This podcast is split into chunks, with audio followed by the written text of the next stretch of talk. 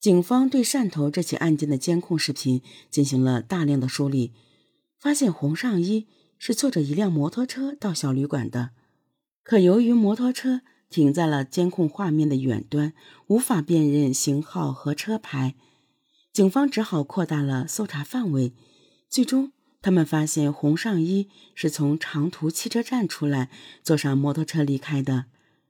他很有可能是刚刚坐着长途车到的汕头，可他究竟是从哪里来的呢？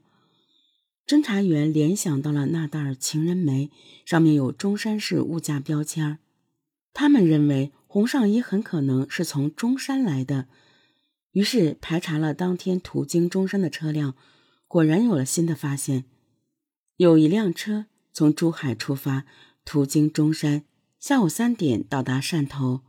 而洪尚一是三点半在出站口坐上的摩托车，警方很快联系上了大巴司机。司机对洪尚一印象很深刻，因为当天从中山上来的乘客只有他一个人。经过三天三夜的排查，总算找到了洪尚一是从哪里来的，这让侦查员们感到兴奋。在中山警方的配合下，侦查员得知。一位叫张静的女子失踪多日，年龄和面貌特征都和洪尚一十分接近。侦查员很快和张静老公取得了联系。他说，老婆是七月三日早晨离开家的，说单位有事。张静在中山一家足疗店上班，经常加班，几天不回家也是常事。头两天家人们没有重视，直到七月五日。他们才感到事情不对劲。经过张静老公辨认，洪尚一就是张静。张静和老公都是陕西人，多年前来中山打工。张静平时的朋友就是足疗店的同事，没什么异性朋友，更没听说在汕头有熟人。警方拿出视频截图给张静老公和家人们辨认，可大家。都不认识谢顶南。侦查员调取了张静的手机通话记录，发现他生前曾和汕头地区的一个手机号频频通话。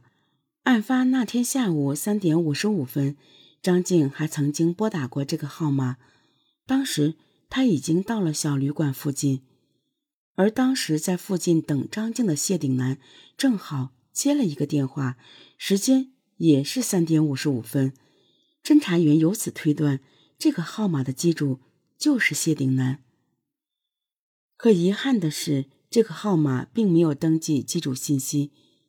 但侦查员还是发现了关键的一点，那就是这个手机号码的活动范围主要在揭阳市。七月七日，专案组得到了一条消息，在揭阳一个村子里发现了和谢顶南长得很像的一个人。那是一个有着几千人的大村，除了当地居民外，还有不少租房户。侦查员火速赶往揭阳，连夜进村摸排。七月八日早晨九点多，谢顶南的身份被锁定，警方调取了他的户籍信息。照片里的谢顶南当时还有一头浓密的头发，侦查员一时还有点不敢相信，这是一个人吗？谢顶南叫曾祥福，八九年前来到汕头打工，先是在一家印刷厂工作，两年前开始跑摩的。很快，警方在出租屋里将曾祥福抓获。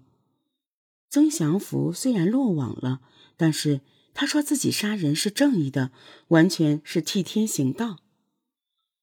曾祥福在贵州老家曾经有过一段婚姻。二零零四年，妻子和他一起来汕头打工，可不久妻子就变心了，跟一个有钱人跑了。后来他又谈了一个叫阿梅的女朋友，阿梅是他的贵州老乡，只有二十五岁。曾祥福很喜欢阿梅，可没过多久，阿梅也变心了。阿梅说，如果两人要结婚，曾祥福就得买房子，否则免谈。可曾祥福拿不出来这笔钱，于是这段感情再次告吹。在感情上一再遇挫的曾祥福迷上了网恋，可没想到网上的女孩子也同样现实。一看他是一个打工的，没几个人愿意和他聊天。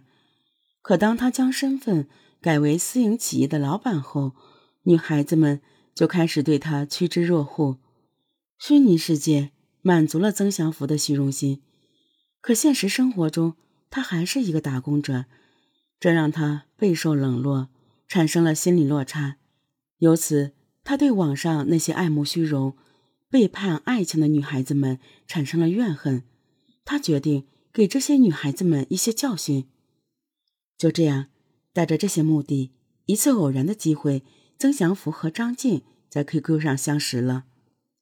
张静得知曾祥福是私企老板后，表现出了异常的热情，主动要求和他见面。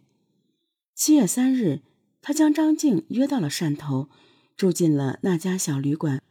本来曾祥福打算和张静做点不可描述的事情，然后把他的财物拿走。让他感受到上当受骗就行，没想到他的举动引起了张静强烈的反应，开始喊救命。慌乱之中呢，曾祥福捂住了张静的嘴，然后用平时带在身边的红绳将她勒死了。在调查中，侦查员发现，从外地到汕头和曾祥福见面的不止张静一人，可能还有其他的受害者。在出租屋里，警方发现了一台笔记本电脑，电脑里有一个女性的家庭生活相片，可这个人不是张静。同时，还发现了两部女性用的手机，这两部手机既不是张静的，也不是电脑主人的，而是另有他人。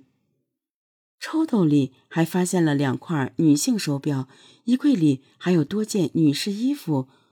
曾祥福一直是独居，这些东西是哪来的？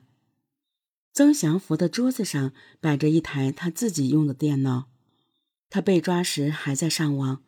侦查员发现他竟然有八个 QQ 登录账号，三千多名网友，大部分都是女性。